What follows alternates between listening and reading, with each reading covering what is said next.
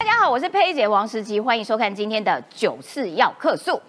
我个人严重怀疑，昨晚应该是有人吃了凤梨，惹怒了新闻大神。昨天晚上的新闻啪啪啪啪啪，不断冒出来，而且每一条都很大条，所以我们今天好好的来啪啪啪啪啪，一条一条来看看到底有哪些大新闻。首先我们要来看到的是侯友谊啦，侯友谊昨天到了正大去进行演讲，那么 PTT 上面呢是哀嚎成一片，因为不管怎么问他都可以答非所问，这也是嗯绝佳高招啦。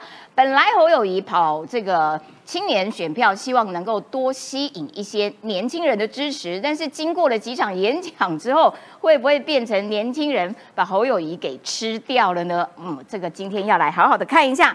另外呢，这个跑总统大选，但是自家后院在失火，新北传出了这个幼儿园疑似被喂药案。这件事情哦，越来风暴越演越烈。新北市政府有没有行政怠惰？到底隔了多少天，他们才展开第一波的全面药检？然后在二十五天之后，侯友谊终于道歉了。这件事情该如何来看？新北市政府在当中有什么样的缺失？另外呢，还要看到就是说啊，昨天晚上还有了一个蛮震撼的消息，就是宅神朱学恒竟然性骚扰了钟佩君台北市议员哦。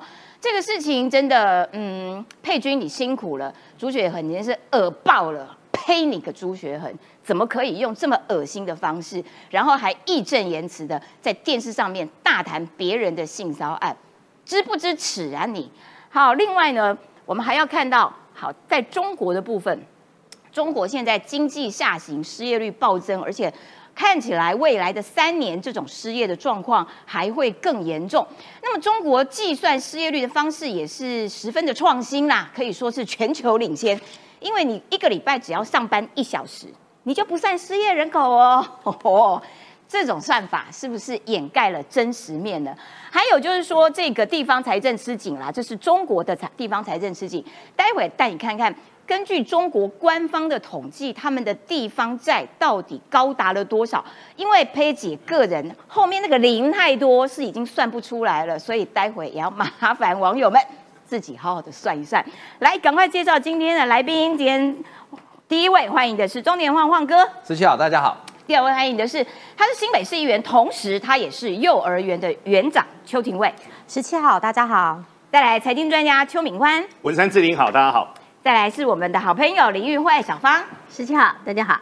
好的，一开始我们要请这个敏宽来看看了，就是说昨天呢，为了这个呃总统选举，看起来年轻票很重要。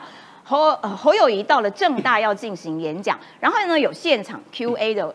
这个时间呐，我们先来看一下几个经典问题，超赞的。嗯，学生问他：“你选书会不会辞新北市长？”侯友谊说：“新北市有山有海，全台湾最多的渔港。担任市长五年来，中央有错，新北一定会提出指正。我现在缺中央经验，所以我要来承担更大责任，这就是我负负责任的态度。”你听得懂他在讲什么吗？他有回答问题吗？我们先来看两个好了。第二个，代职参选总统，你跟韩国瑜有什么不一样？就是绕跑啊，意思大概是这样。我一直强调，呵呵做代绩，我们就是要把责任扛起来。Oh my god 啊，这个也很经典，这个超经典。因为学生就问他说：“你的文化跟游戏业的产业的问题。”侯友谊回答说：“我跟你说，我小时候哦，都躲在那个床铺底下看漫画。”你知道他在讲什么吗？天哪，他在讲什么？明宽他在讲什么？侯友谊让我们担心的地方又多了第三个了。第一个叫胆识，这个我们在五月二三十号已经说过了。之前我们一直有跟各位谈论过哈，我们要跟各位谈几件事情。第一个，AI 是什么？AI 你今天问他任何问题，他都能够回答，是因为他的资料库够饱。如果今天侯友谊扛着整个大旗出来，要把整个民进党下架的话，他本身的本职学能，不管是外交，不管是经济，不管是政策，他都要勇于承担。但现在呢，他现在不但没有办法承担，侯友谊又没有让我们失望。为什么呢？他再一次抱着炸弹自爆了。发生什么事呢？各位都晓得，之前包括了赖清德、赖富，包括了柯文哲，他们都有到台大、到政大去接受了学生的一个拷问。然后呢，侯友谊缺席了。侯友谊缺席完之后呢，赶快特别帮他办了一个专场。这一场专场呢，就定在六月八号晚上。晚上到了政大去之后呢，侯友谊果然没有让我们失望，他再度的问 A 答 B，而且呢，所有的人额头都三条线不打紧，好多的学生到后面呢。整个眼睛都睁大了。你能够让学生眼睛睁大，有两种状况，一种是学生对你非常欣赏，这是好的一个状况。但目前来说的话，侯友谊现在是一步一江湖，越来越危险。为什么呢？你呃，我呃，你你。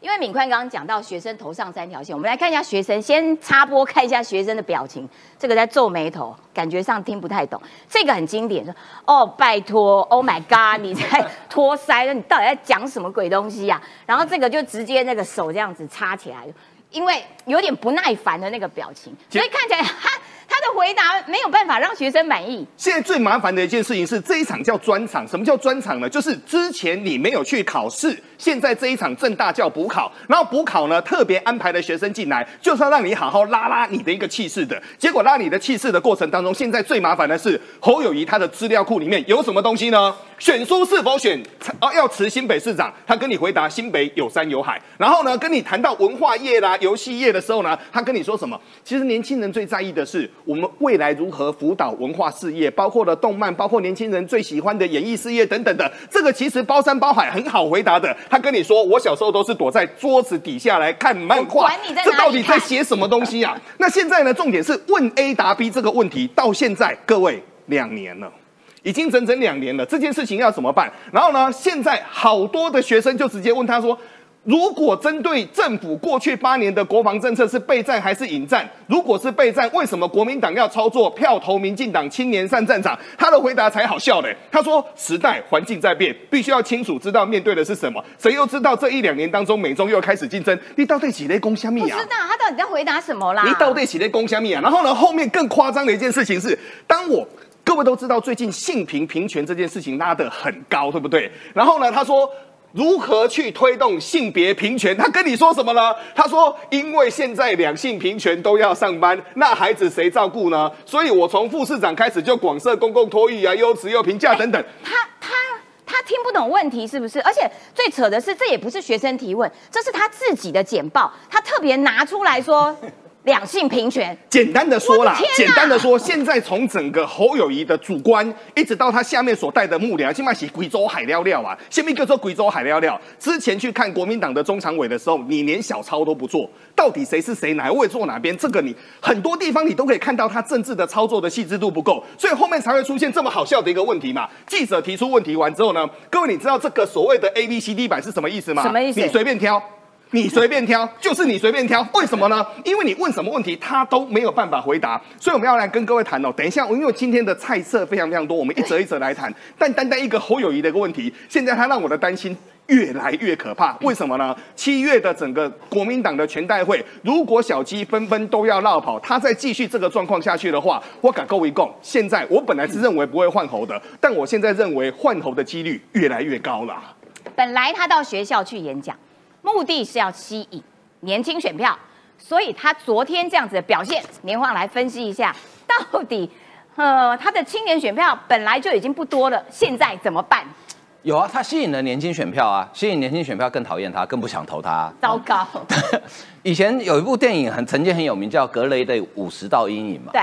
我建议侯友谊的幕僚哈，帮他做一个叫“吼吼”的五十支签。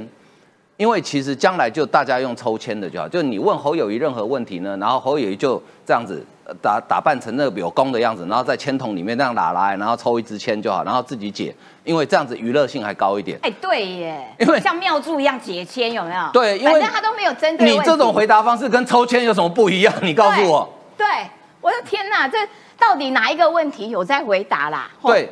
常有人讲说他叫问 A 答 B，我跟你讲，已经我觉得英文字母二十六个已经不够用了。我说他是问 A 已经达到 Omega 了，因为 Omega 是希腊字母最后一个字啊，他已经达到 Omega 去。也就今天侯友谊他过于傲慢跟拖大，为什么你去都完全不准备的？而且你知道昨天正大算很仁慈哦，他没有快问快答哦，而且没有媒体进去。对，如果有快问快答，我觉得我们应该可以讨论三天。就你完全。比如说最好笑的就是说，对于这个漫画、动漫的产业，他说我小时候躲在床底下看漫画。请问一下各位观众朋友、各位网友们，你敢听无？我是我是真正听无啦。人家问你动漫产业的问题，文化产业的问对题，，然后你说你跟我讲说你躲在床底下看漫画，你够了吧？啊然后呢，问他两性平权，他说夫妻两个人都要工作。请问这跟两，而且这刚刚实习讲，这不是人家问的，是他自己对准备简报资料。对我真的怀疑他的幕僚团队里面有民进党的卧底，而且卧得很深。故意冲康的嘛。对，而且你知道侯友谊是你自己都不看简报资料的吗？如果我是侯友谊，我看到这个简报资料，我一定把幕僚叫来说啊，你今嘛洗地部都几错的。对，这这一题怎么会是这样子？所以昨天真的是一场非常严重的灾难，而且很多的，甚至有一个同学，我看这个影片哦，有同学受不了了，直接打断他说：“我现在是在问你国防，你不要跟我回答外交，好不好？”哎，对对对对对对对，就我们常常讲国防外交，国防外交，但是国防跟外交还是不一样的东西嘛。对人家是问你国防，就说我们怎么样去加强自己的防卫能力，好，结果你去回答外交他，去回答说，呃，中美一定要好好的合作。关你关你屁事啊！中美中美两个国家是你侯友谊管得到的吗？对对对，超好笑的。所以，所以我觉得昨天这个正大的安排哈，当然侯友谊的团队的原始的考虑一定是想说啊，上次台大翘课嘛，哦对，那我们到正大补一下课啊。可是正大学分台大不承认啊，哈，所以你补课也没用。好，你去补的这个课，结果不补没那么惨，越补越惨。你反而原本可能对正有一些正大的学生，可能对你还有那么一点点期待。昨天那一场问完之后，大家听完之后，我真的很同情昨天正大在那边从头到尾听到完的同学，你们浪费了人生中宝贵的两个小时。没错，你知道吗？所以昨天晚上在那个 PTT 上面啊，一片哀嚎，然后就说哇，真的是太惨烈了啊！然后啊，我被笑翻了，还有说猴猴回答这个呃。这这个这个问题，然后学生全部都昏成一片。然后刚刚导播特别提醒我说，这个图哦，这个图后来我终于知道他到底要表达什么。就是记者提出了问题，侯友谊的回答，你看 A D C B F，呃，对，他是他是一个乱码，对，他是乱码哎，就是人家问 A，他可能达到 D，或者是呃 M 跑到这边来，所以我们需要一台解码器，才有办法解读这个乱码。对的，需要一个翻译举弱，因为根本不知道他在讲什么而。且实信，你知道得罪年轻人的下场是什么？过去韩国瑜的案例我们都看过了，对不对？没错，得罪年轻人的下场，就是说你在这一场选举里面，假设他可以选到明年一月十三号的话，侯友谊就会变成今年选举最大的笑话，因为你不管走到哪里都会有笑话。我真的建议，如果说侯友谊真的最后还是国民党还是没有换人的话，哈，我看今年总统那个电视辩论哈就取消算了啦，因为真的蛮蛮惨不忍睹的，就要全国的观众朋友去浪费时间听他讲废话讲两小时。哎，如果啊，就是总统候选人都站在台上辩论啊，嗯有没有？然后就讲到哇，这个赖清德我在讲我的文化产业是什么，动漫产业是什么，然后换下一个的时候呢，我跟你们说，我小时候都在床底下看漫画。不是，那你在遇到柯文哲的时候，然后他又在那边胡说八道，说我跟美国是非常好的，葛莱仪也夸奖我，拜登也认识我 天，然后呢，庞佩奥还跟我握手葛莱仪了，对 他昨天大骂特骂了。天哪我们他他一定还会再转的。为什么所以你会我们要受到这种待遇啊？是，其实啊，我觉得刚刚阿华讲的很好啊。其实，在上一次韩国瑜的时候，还记得那一年的这个很多的毕业典礼当中哈，那个市长讲，当市长去颁奖的时候，那个真的成为笑话，因为很多的台湾的年轻的孩子，就发现他们非常有创意，对。有的呢是口头直接哈来教训韩国瑜，有的呢是用书本呢用书名来教训韩国瑜，有的是用 T 恤穿在身上，结果韩国瑜啊真的完全没有办法来应付，结果那就变成一个风潮，韩国瑜的民调也从那个时候崩解。然后我们昨天看到那个情况真的是非常惨烈，我必须要在这边真的是夸奖，我真的我真的非常赞扬哦，我们在正大的学弟妹们，他们昨天其实在第一时间的时候，他们就有非常非常多的标语跟手板，那这些年轻的正大的学弟妹们，他们都已经好整以暇，已经准备好非常多的问题要来请教侯友谊，因为侯友谊在过去一段时间，不管说是去年在选新北市的时候，甚至于到现在，侯友谊从来不认真的面对问题，这也是昨天那一场之所以啊会在 PTT 上面沸腾的原因。这是 PTT 啊，你如果看到截图的话，PTT 有非常多的不同的在正黑板上，你可以看到这有非常多的讨论呢。那呃，就我们刚才已经有截图啊，截了一个。呃，我我就举那个文化的那个好了哈，这个是文化的那个，就是他在讲他躲在床底下哈，在看呃看动漫的那个。啊。我妈问我说我在干嘛，我都在床底下看动漫，可是我看到的是啊，他真的是很无趣，没有动漫吧？对，没有，对对对，他在看漫画，对，看漫画书。哎，他应该是看诸葛四郎的那个年代吧？好，可是呢，金瓶梅，不老夫好，可是各位你看一下。他后面啊还要在那边攀亲带故，还要拉关系。他说什么？他说他是在学知识，然后所以他在办案的图像都好强，他一下子就能看出来。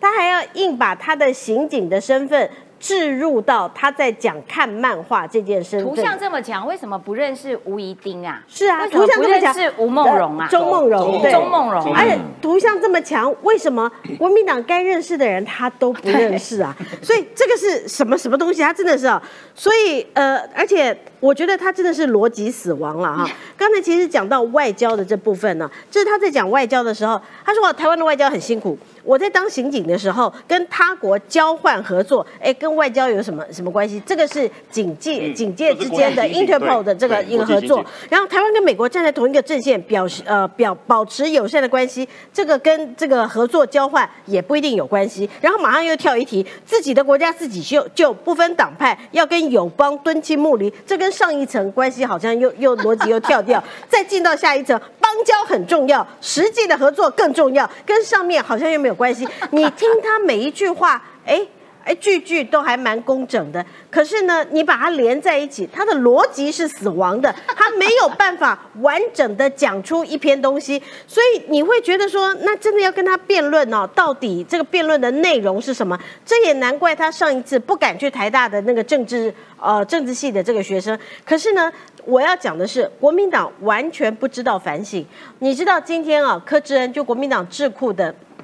的负责人，他今天其实有一条新闻是《自由时报》，那他是在讲侯老三的这个新闻。其实，在这则新闻的下面啊，我看到了国民党完全不知道反省的心态，因为他们在检讨我刚刚讲的，我正大的学弟妹在检讨这些正大的学生。柯志恩怎么说的？柯志恩说，他觉得侯友谊应该是很可怜，是被设计的。他觉得。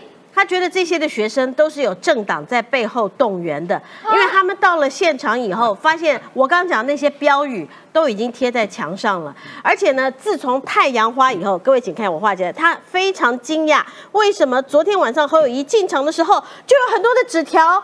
就有很多的标语，而且已经都贴在墙上。你们这些的学生一定是被政党动员来的，你们这些的学生呢，一定都是没有自己的这个独立的思考，所以你们被很坏的民进党动员来，要来羞辱我们侯友谊。啊，事情都已经这个样子了，人家在问你侯友谊，问你说选书的时候要不要辞新北负责，你跟人家讲说新北有山有海，还有很多的渔港。已经讲成这个样子了，你竟然还好意思，还有办法把那个焦点指称其他的政党、其他的政治人物在动员这些学生，在羞辱你们侯友谊？国民党完全不知道反省，就就是说非常可恶啦。你希望能够拿到一些青年选票，可是你对于这些年轻人一点尊重都没有，你不断的在羞辱他们。你觉得他们都是被利用的对象，他们都傻乎乎的，然后会被特定政党的势力所操纵。事实上，你看到刚刚这些问题哦，我们举出来这些问题，学生的程度是好的，学生的程度是没有在刁难你侯友谊的。这些问题可能是这些同学想知道答案的，然后因为你过去一直没有提出你所谓的解方，所以他们要问你，希望可以从你口中得到答案。结果他们现在被。国民党栽赃说你们都是这些政治动员这些棋子，真的，我觉得这也难怪为什么国民党的青年选票会低落。不过我刚讲到说他要去吸这个年轻选票，会不会反而自曝其短大呃这个大崩盘？不会，因为本来就不多，没有什么崩崩盘的空间，就已经到底了，就零点一跟零的差别。对，真的是很糟糕。就是说你。如果你是一个准备好的状态，学生的问题其实你都可以回答，并不困难。你要选总统，大家会对你有期待。结果你是用这种态度在面对青年人，我觉得不负责任啦。好，那刚刚玉慧小芳讲到的，就是这个柯志恩在骂的，就说你看这些正大的学生标语都已经列好了，废话啊！你要来，我当然要先把标语列好啊。为什么要这个列这个标语？是因为你侯友谊自己的新北市都出了大包，你都没有办法解决了，你都没有办法好好处理了，所以你还要去选总统。大家打上一个大问号。我们来看看这些学生举的这些标语是什么？保护小孩都做不到，你要怎么保护台湾？怎么保护中华民国？侯友谊最爱讲啊，我就是呃，此生要为了这个保护中华民国，遇到问题持续神隐，骗票行程越跑越勤。哎，有有点押韵的，还不错。选举行程行程狂拉票，孩子中毒不重要。侯侯来正大，花后兰。新北孩童无辜受害，就是他们在侯友谊到场的时候呢，举上这样子的标题，其实就是希望能够获得一个答案：新北幼儿园疑似被喂药的这件事情，究竟新北市政府是什么样子的态度？而侯友谊在这个时候，终于事发二十五天后，鞠躬道歉。我们来看一下影片。我们并不认为侯友谊市长是有能力去承担、去保护台湾的一个总统的候选人，保护小孩都做不到，保护小孩都做不到，要怎么保护台湾？要怎么保护台湾？选举行程狂拉票，选举行程狂拉票，孩子中毒不重要，孩子中毒不重要，侯市长出来面对，侯市长出来面对，向孩童家长道歉，向孩童家长道歉，向新北市民道歉，向新北市民道歉，向全国选民道歉，向全国选民道歉。我在这里为保护孩子们不够周全。深深的给大家致歉。我们在第一个时间接到报案以后，我们立即快速的启动刑事司法调查以及行政专案小组，全力的去了解整个事实真相。感谢刚刚有人 donate 一千五百块啦，就是说，他说他的自己的小孩啊，就算晚上不睡觉，他也不会给他喝吃这种彩虹药水。但是新北却发生了幼儿园疑似给小朋友吃彩虹药水，要他们乖乖睡觉这样子的案例啊。那侯友谊事发二十五天之后道歉，现在的药检呢，据说已经有八个小朋友被检验出来有药的残留，其中有一个小朋友是。超标，其他七个小朋友嗯没有到超标，但是验出来的那个药叫做巴比妥。这香蛙沟嘞，我们现在要连线给这个全国医生联合会的罗俊轩罗医师，告诉我们巴比妥是什么样子的药。罗医师你好，呃，十七好，各位观众大家好。巴比妥是什么药？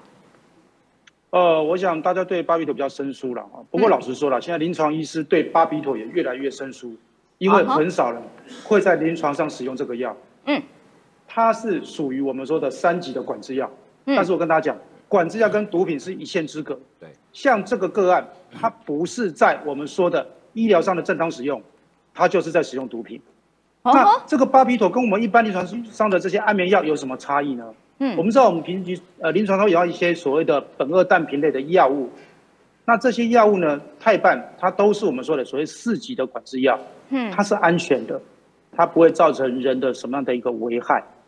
可是我们说的这个巴比妥类的，它是三级类药物，所以它的滥用性会很大，成瘾性会很大，社会危害性会特大。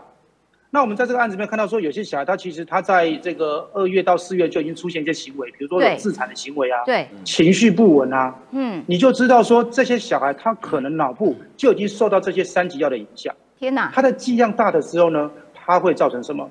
除了说认知功能障碍之外，他生理上呢，血压会掉，嗯，呼吸会抑制，嗯，心脏可能会停止，甚至过量就会死亡。天哪！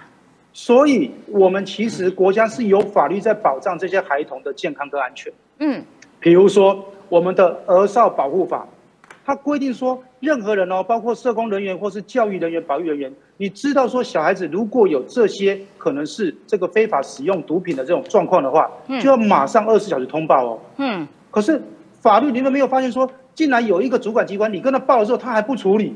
对。法律没想到说有这么可恶的事情发生，这就是现在我们觉得很愤慨的地方。是。那我刚刚讲。这些药物，因为我们发现说孩子他出现了所谓的呃这个自残的情况，嗯，各位想想看，人什么样情况会自残？一个成人如果自残，一定是受到了很大的痛苦，或者说情绪非常低落，或者觉得说有轻生的念头。可是孩子像白纸一样，他会出现自残行为，就代表说他可能他的认知被影响到，情绪被影响到，冲动控制整个都已经失去他正常该有的一个调控的功能，嗯。那你现在这个药物不但没有马上去处理，你让他继续接受这些药物的荼毒，再接受一个月，那有多恐怖？嗯，巴比妥为什么不列为四级，列为三级？因为它的成瘾性很大，啊你可能用了几次之后就成瘾了。那你不用之后会造成戒断，戒断孩子会不舒服，生理心理都会受到重创，所以它就变成说整个人生从本来的光彩变成黑暗了。那我们大人要去保护这件事情呢，竟然发生，所以巴比妥。不但不应该在校园出现，它本来就不应该被做这样子这个违法的滥用。嗯，那另外一部分我要讲是说，我跟大家讲说这个违法性有多大。我们国家有所谓毒品危害防治条例，对，我们第六条有规定说，如果你施用强暴、胁迫或欺瞒的方式去让别人使用这个毒品，嗯，假设是三级毒品的话，我们要处五年以上有期徒刑呢。没有裁量的是往五年上面加呢，最轻是五年呢。还要并科五百万以下的罚金呢。嗯，啊，如果说哦第九条说，如果是成年人对未成年人贩卖这些毒品，或者是犯这些罪的话，要加重其刑到二分之一。哇，所以这个案子就知道了嘛。你成年人对这个小孩子加重这些使用，这是非常可恶的事情哦。对，我再讲一个更严重的事情是说，如果按照他的第十五条哦，公务人员如果假借他职务上的权利、机会或方法，去让这些。伤受伤害的人去服用这些毒品，三级的话会怎么样？三级的话，这些罪责都非常重哦，他会加重其刑到二分之一哦。如果是一级的话，要处五死刑或无期徒刑呢。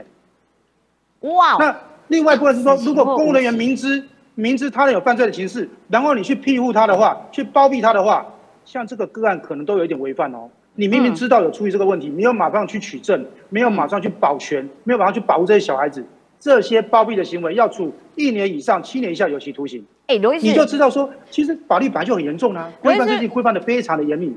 我有一个疑问，就是说他们现在第一波的药检结果出炉嘛，然后就说其中一个小朋友他是超标的，其他七个小朋友身体有含有这个药检微量微量，然后没有超标。嗯，那所以。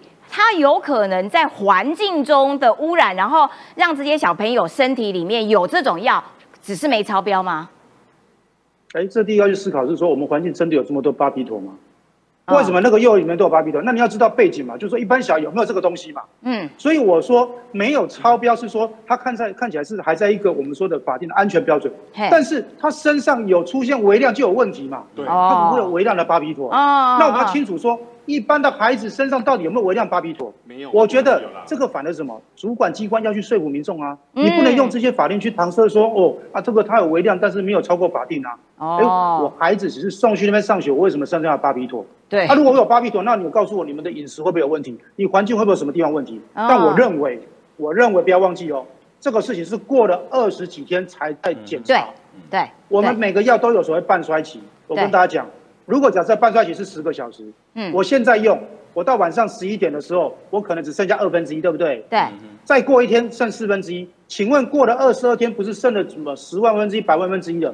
剩很少很少啊。对。所以如果还原过来说，你就是曾经直接服用做巴比妥的药物啊或食物啊，对，不就是这么简单吗？对。所以我我认为说这件事情其实都不要争，不要不要吵，你在第一时间。你就必须要去证据保全，告诉我们说他在当下他的浓度是多少。嗯，而且我要讲的是，当一个孩子他只有两岁到四岁，对，各位一个两岁还是到四岁的孩子，他使用毒品之后，他有自残行为，他的认知功能、脑都没有发展完全，被受到这些荼毒，你认为现在不用毒品、不用这些药物之后，他会完全恢复吗？对，所以我觉得那个家长的痛，社会大众的痛，我觉得是非常强烈的。对，刚刚说法律的规定。早就跟你说这个事情是要严加惩罚的，你为什么还要执迷不悟，要继续包庇？我认为这是大家不能够认同的事情。了解，好，我们非常谢谢刘俊轩罗医师帮我们做这么详细的解说，谢谢你哦，谢谢。好，刚刚罗医师讲的很清楚，就是说它就是摆明是一个毒品。然后呢，新北市政府他们今天早上其实也开了一个记者会，就说哦，我们市政府哈接呃接到报案之后，第一时间立刻组成专案小组。如果是真的第一时间的话，为什么会拖了二十几天才做这样的药检？刚刚罗医师也已经提出质疑啦，所以我们要请教一下新北市议员廷尉，廷尉同时也是这个幼儿园的园长，对于。这些小朋友碰到这种遭遇，你什么样的心情？其实我觉得，呃，现在不是只有这间园所的家长很痛心，应该是全台湾的家长都非常痛心，因为大家都不晓得说自己其实特别花了非常的多的钱去选择了一个连锁的，我我想让小孩学双语美语的幼儿园，结果送去之后，这老师只希望他赶快睡觉，不要吵，乖乖的就喂他彩虹药水。那看他他在学校学到什么？对啊，他根本什么也没学到，以后换来的是他现在自己抓头发、自己自残这些行为。所以为什么看在眼里，大家很痛心？那身为一个幼儿园园长，也是一个新北市议员，其实我看到新北市政府一再的在说谎，我更痛心。像刚刚时期一直在讲说，事发当时到现在二十五天，我告诉大大家，其实家长呢在四月二十号的时候就已经通报一九九九市长。信箱，嗯，那过去我十八年的经验，只要打一九九九陈述，不管你是不是我的家长哦，很奇妙哦，你可能打一通电话说哦某某幼儿园他们态度好差哦，或者是他们哎，比如这几年疫情，他说他们学校好像有确诊，可是他们没有通报，你知道怎样吗？我们学校就要写报告，可是那根本就不是我们的家长，就是一个莫名其妙的路人甲，我们就要写报告，所以他有差别办案就对了，对。所以，我其实非常的好奇，四月二十四月二十号到截至今天为止，已经是第五十一天了。嗯，所以他现在说，哎，昨天道道歉，侯市长道歉，那是第五十天呢。其实从报案的这一天，我在跟大家讲说，这个规定是什么？有一个叫做校安通报的机制，有一个校安通报的要点。那如果说接到这个的时候，这个这么重大，说我的小孩被喂毒了，疑似被喂毒了。那这个事情其实是叫做紧急事件，不是法定通报。法定通报可能是少安的安全有意外，或者是说哦，比如说有什么法定的传染病的事项的时候，你必须要稍安通报。那个可能是四四十八小时或二十四小时之内，可是这个是紧急事件，要两个小时之内就要通报，而且呢，马上不是只有教育局要处理，社会局甚至警察局、卫生局全面跨局式的一起要来处理耶。可为什么四月二十号这一天，教育局平常对其他幼儿园是非常的严格，都把他们当下属在对待的？为什么这一间幼儿园，他他的家长通报之后，就没了哎，就没了。而且后面说没有录音，正常来说一九九九每一通电话都要录音。对啊，而且我我觉得我我请那个家长哈自己去找自己的通联记录，一定会有。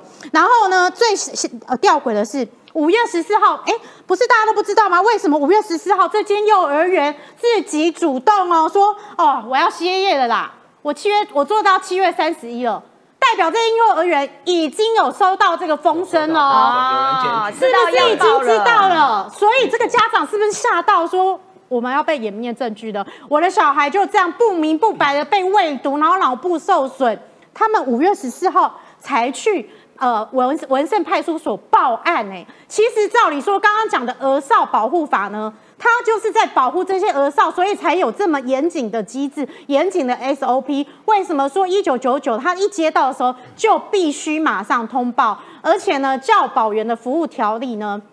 教育局在二十四小时之内就要成立调查小小组了，所以大家都被他们骗了，说啊要从五月十五号开始算，因为我又月五月十五号我教育局才接到通报啊。那请问一九九九信箱这个才是起算点，为什么这个案子被吃掉了嘞？所以新北市政府，你看，呃，其实是家长跑到派出所办案是五月十四号，然后五月十五号的时候。教育局说：“哦，我今天要通报，因为你们有去报案，所以五月十四号之前的通通不算哎。新北市政府就假装没事没事没事，所以他才会说啊，我跟你讲，我在第一时间之内就成立。狗屁啦！真是呸你个新北市政府，人家四月二十号就已经投诉了。我告诉你，其实这件事情不是我讲，大家都可以上网去看这个法令，然后全全国的幼儿园从从事这个教育的，通通都可以知道。是不是教育局对一般的幼儿园都是这么的严格？只要接到成成型信哦，即便不是你们家长打来，我们都莫名其妙写了很多调查报告。嗯，那为什么这个案子不是呢？而且是这么严重的？请问一下，你的小孩被喂毒不严重吗？而且这个毒品巴皮朵，大家都说那个药哪里来？我告诉大家，其实这个。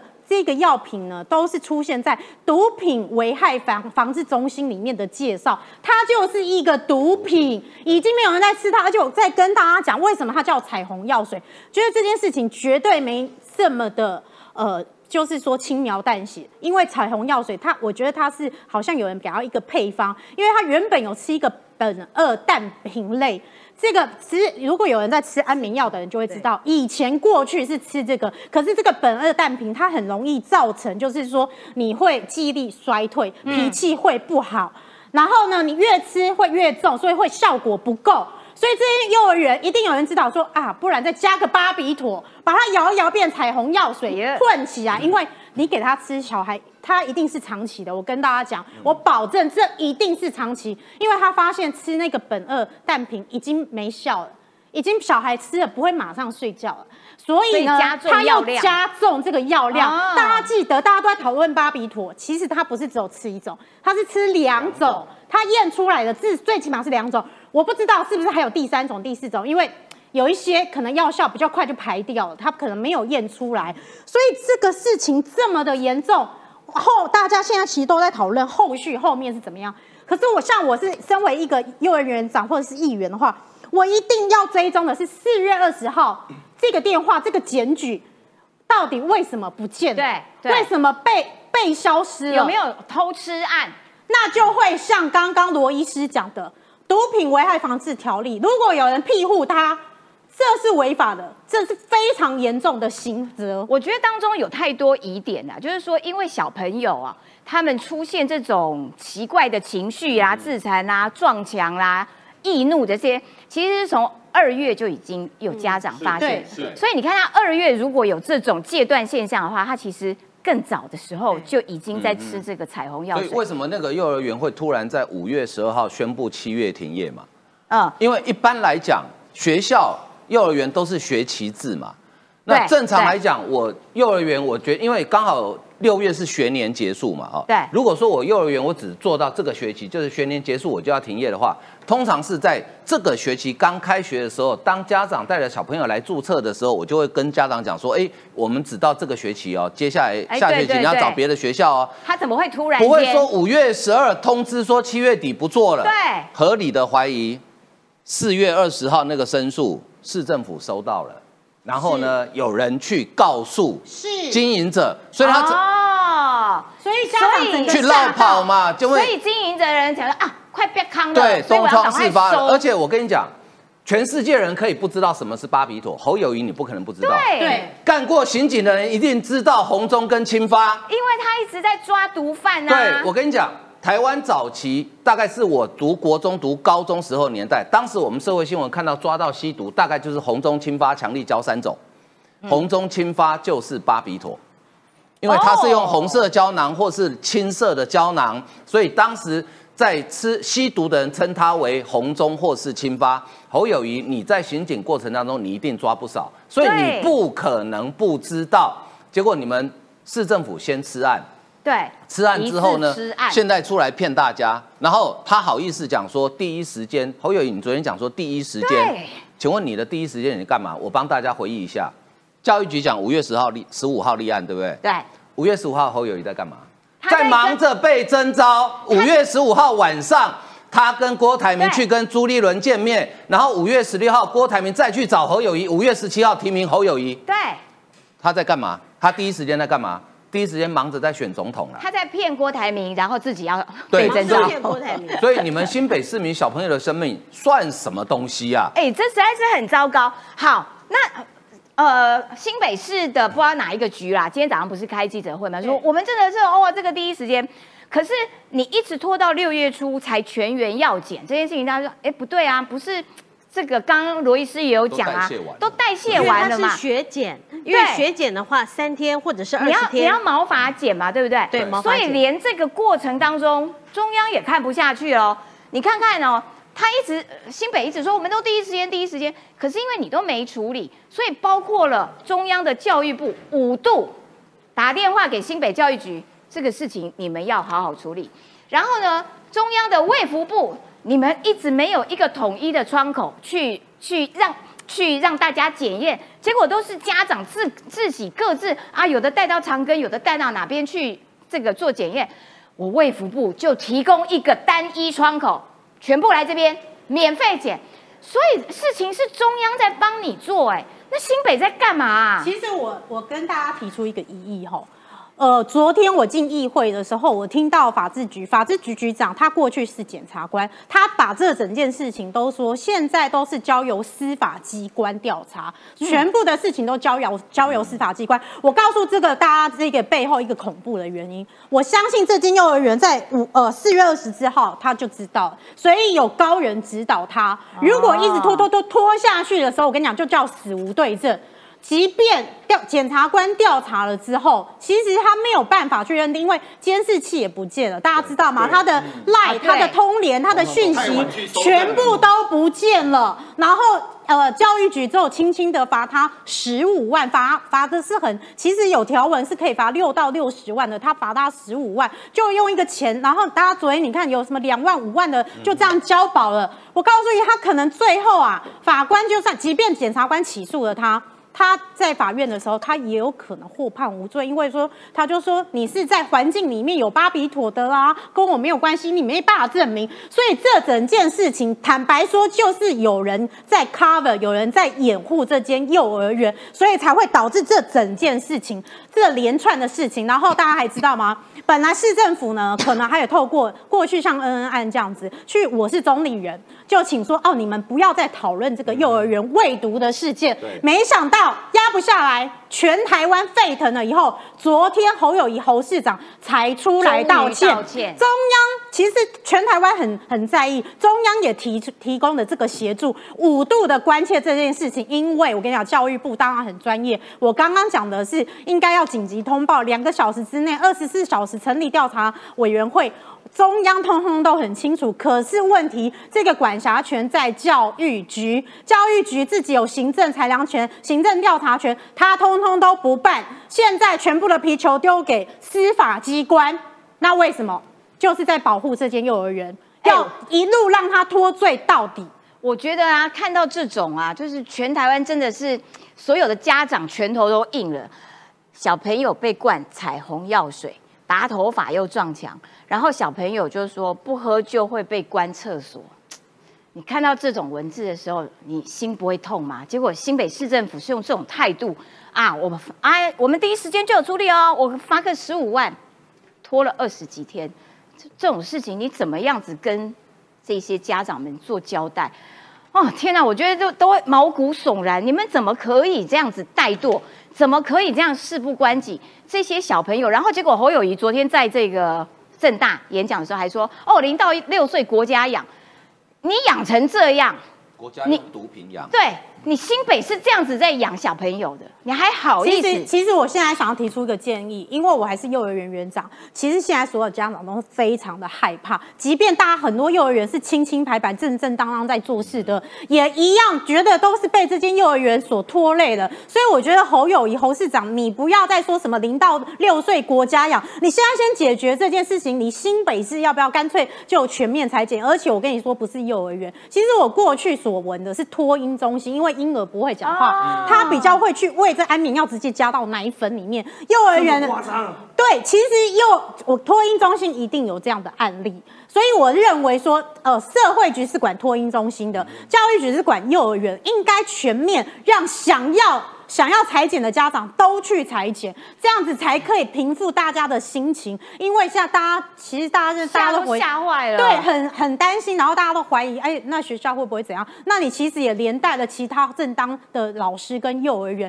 所以我觉得，呃，侯市长啊，你连市长都当不好，你不要再说国家养零到六岁，让你养全面喂读还得了？我觉得你现在就先解决新北市现在所有的家长心里面的痛这件事情，你好好解决。你不要再想什么你要年轻人的选票啊，那个笑死了，年轻人选票越选越低啊。每个小朋友都是家长的心头肉。我看到昨天新北市政府呢，昨天晚上不是跟这些家长们采取一对一的咨商吗？然后家长就在这个接受访问的时候说，到目前为止，到昨天晚上为止，其实新北市教育局完全没有给他们一支专线，让他们有意见可以直接联络的。结果反而是卫福部提供了专线电话，有任何问题，有任何需要这个协助的。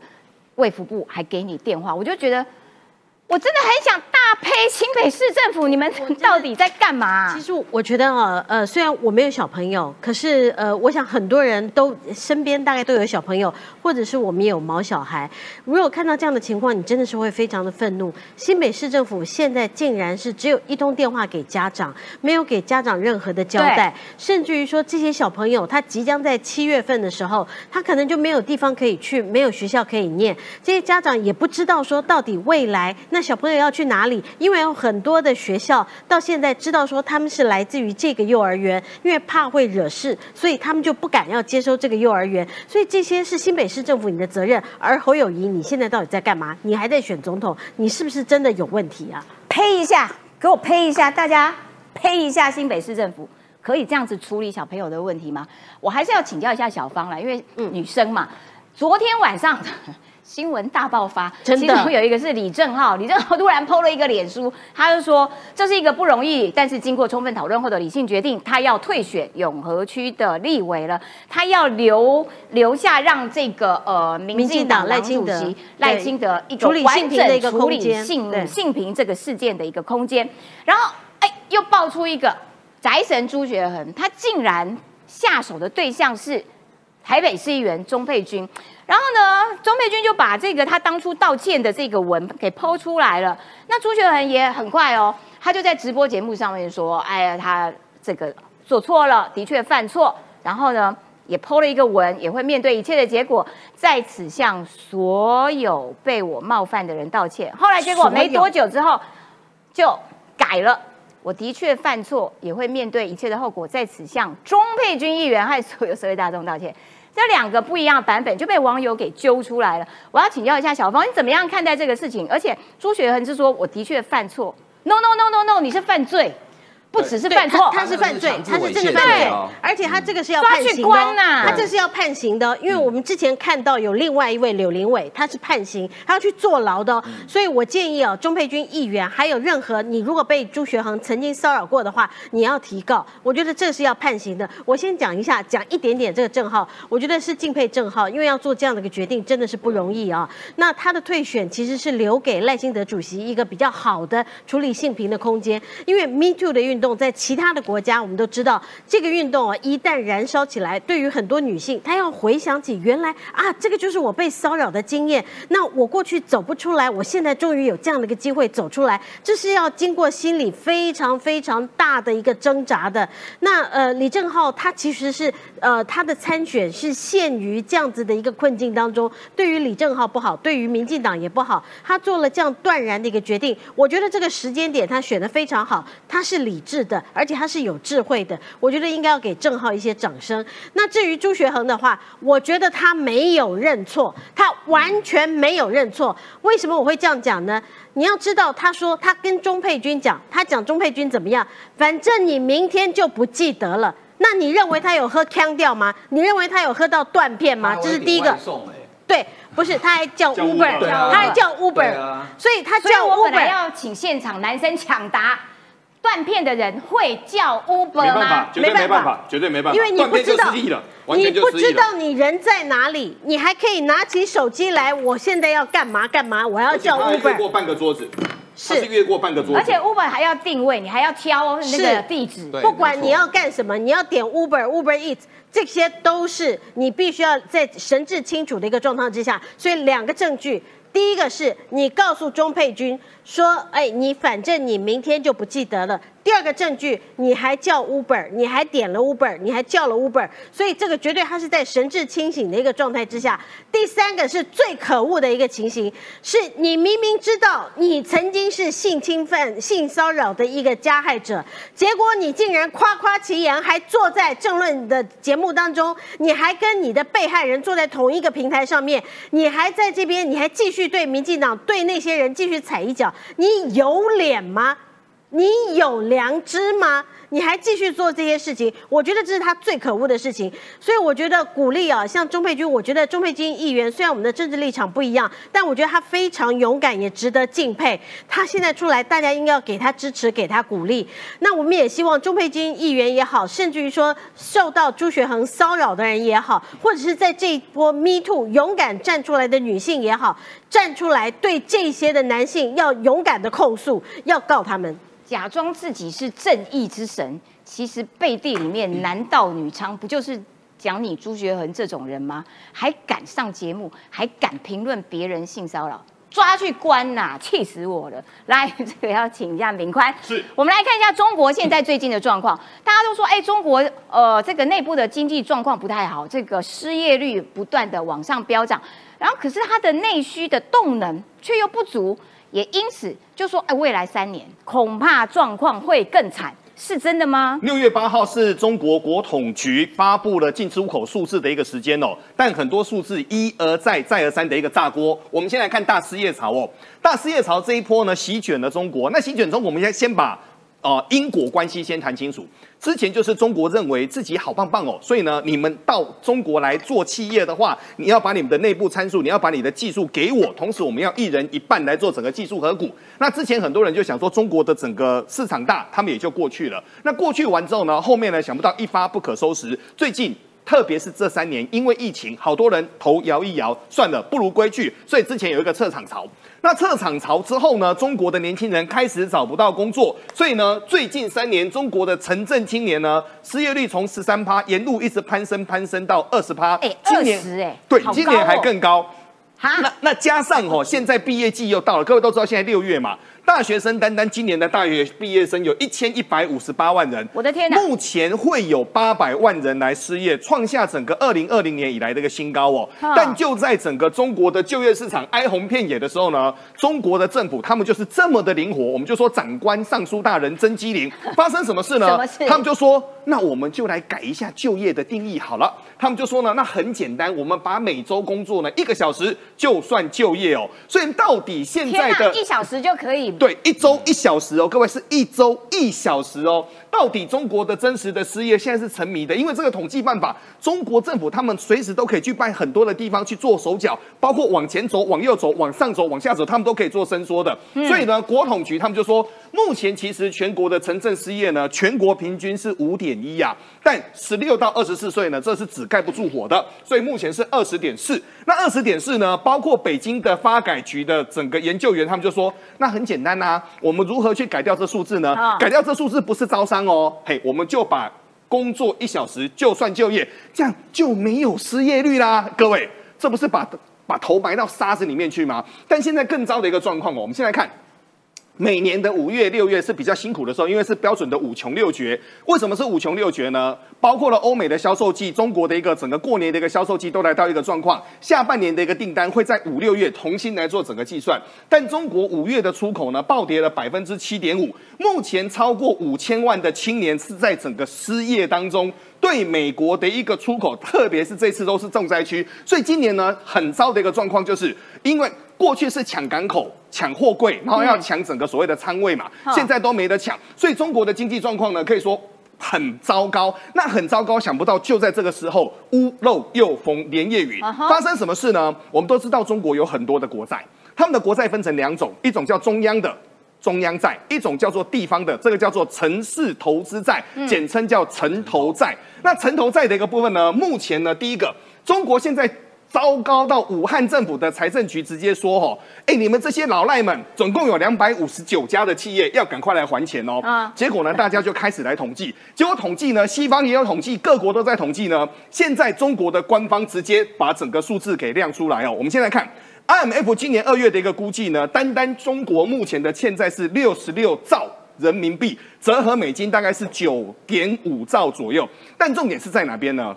十七姐，现在连利息都付不出来。中国现在呢，中央的部分的话还在付息，但很多的整个地方呢，连利息都付不出来。请问这后面有几个零呐？中国自己官方的资料是显性债务余额是五八点三万亿，就是兆是不是？对，兆兆往上走。Oh my god！就简十二个零啦，简单的说十二个零而且这这个还是这个书面上看得到的，对，很多地方很多隐藏性，因为很多的地方债呢，它是由什么所谓的地方政府来地方转由所谓的国企来做支撑。例如说，我举一个最简单哈，中国贵州政府呢，他们有一个金基母叫茅台，茅台呢，对对对，它就要去承接很多地方政府的债。那你说这个债它有没有是债呢？不算，因为到时候可以转换成茅台的股票，可以拿出去换。所以呢，这个还有隐藏式的，这个有其他的。但现在呢，地方的财政紧张呢，就没有办法再补助所谓的教育，对不对？想不到这个时候，中国的大学呢，这个时间点大幅的去提高他们的一个学费哦。为什么呢？因为过去是政府每年有补助，所以呢，中国的大学一年只能够涨十趴。今年呢，好多大学哇发狠了，涨四十趴，涨三十趴。然后呢，好多的整个国际学校的学生呢，过去他呢都是由政府来补助，现在也都不行了。而且国际学生。这个杀更凶哎，涨五点五倍。其实哦，中国能够找的国际学生，大概都是在中东啊，都是在非洲那些国家，其实都是特殊权贵，希望就是说他们以后能够在中国读书之后，以后能够成为所谓的亲中派嘛。那未来会怎么走呢？这个我们边走边看。但现在呢，中国的内卷卷到什么地步呢？啊，海归派当所谓的安检员，大学生到机场去赶鸟啊。清华北大的学生居然呢，他们呢现在大家都要考公。都要考研，他们到整个烟酒公卖局去检烟，各位你就知道现在大材小用。那很多人呢，其实他也希望能够找更好的一个工作，但基于稳定的情况之下呢，各种光怪陆离的事一而再、再而三的都在发生了。了解，非常谢谢这个敏宽。哎，在中国啊，你要念到清华跟北大。不容易耶，是优秀的哎，是这那一代同辈当中的算是人中龙凤哎，就现在去机场赶鸟，这什么鬼东西呀？天哪，惨成这个样子。好，另外我们来看看台湾跟美国之间的关系，这个要请教一下年晃。嗯，美国参议院外委会通过一个法案，就中国青台拟定了制裁的策略，这可不可以被视为是说，哦，对于台湾的安全保障又多一层？对，呃，很多人会这样解读哈。那参议院也外委会也这样解读，参议员也这样解读，那，中国应该也这样解读。所以呢，呃，他在通过的时候，其实它的它的内容哈，大家看一下这个内容哈，它内容主要是讲说，呃，他要求他这个全法案全名叫《保护台湾与国家韧性法案》，要求美国的国务院、国防部跟财政部等联邦机构。就中共侵犯台湾拟定完整性的制裁策略啊，但是呢，因为在讨论过程里面就有参议员或者说其他人担心说，哎，这个会不会被中国解读为是呃美国对台湾的所谓的军事保障啊，或者是政治上的保障？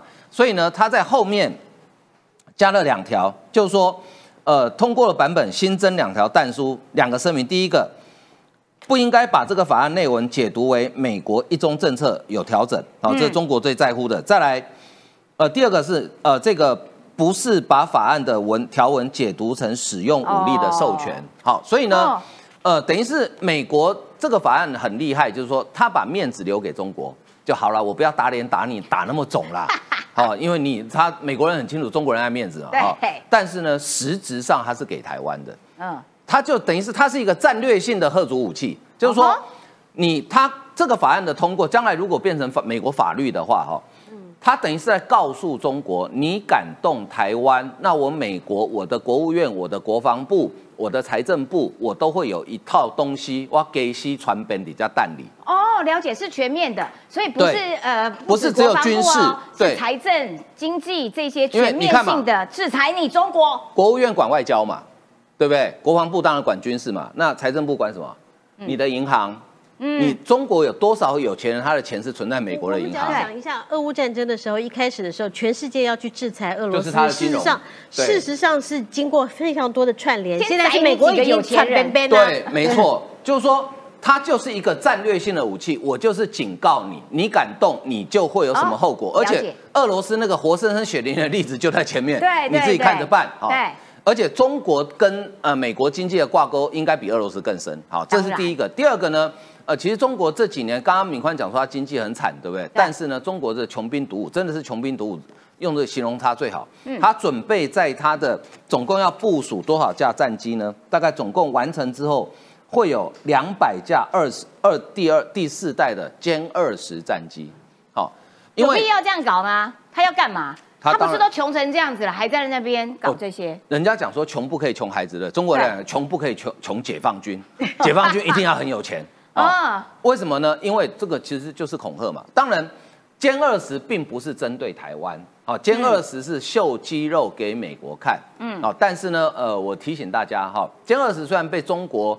称为叫做隐形战机，事实上你看那个外形哦，那个照片很清楚，其实它跟美军的 F 三十五还蛮像的，嗯，哦，所以有人高度怀疑它根本就是 copy 美军 F 三十五啊，但是对，但是歼二十的性能跟它的隐形能力，很抱歉，不止美国，印度曾经用它的雷达侦测侦测到过歼二十。啊，那据我了解，还隐形嘞，对我们台湾的雷达其实也看得到它，真的，只是我们不讲而已。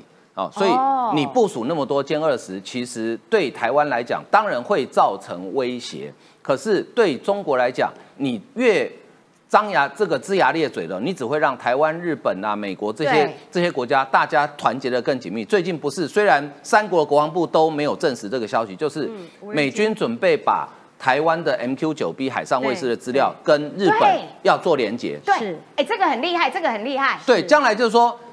我台湾有，我们买四架嘛，哈，日本也有，那等于是我们会有 double 的侦察机，你知道，就是你看到的，我可以看，我可以分享，然后我看到的你也可以分享，再加上平台，我们大家资料资讯共享，对，就是那个中央大编辑台的概念，对对对，然后美国也有，那再加上我们跟北约连接的 Link 二十二，不得了，我们台湾台湾以后根本就是天眼通了，没错，好，非常谢谢牛晃帮大家做这样的分析。就是说，中国真的你你真的很无聊，你去照顾一下你们那些顶尖的大学生吧，清华的、北大的，他们都去机场赶鸟了，你还在那边搞这些有的没的，还在那边假装想吓唬人，吓唬不了人的，好不好？省省力气吧。今天节目时间到了，我们下礼拜一，拜拜。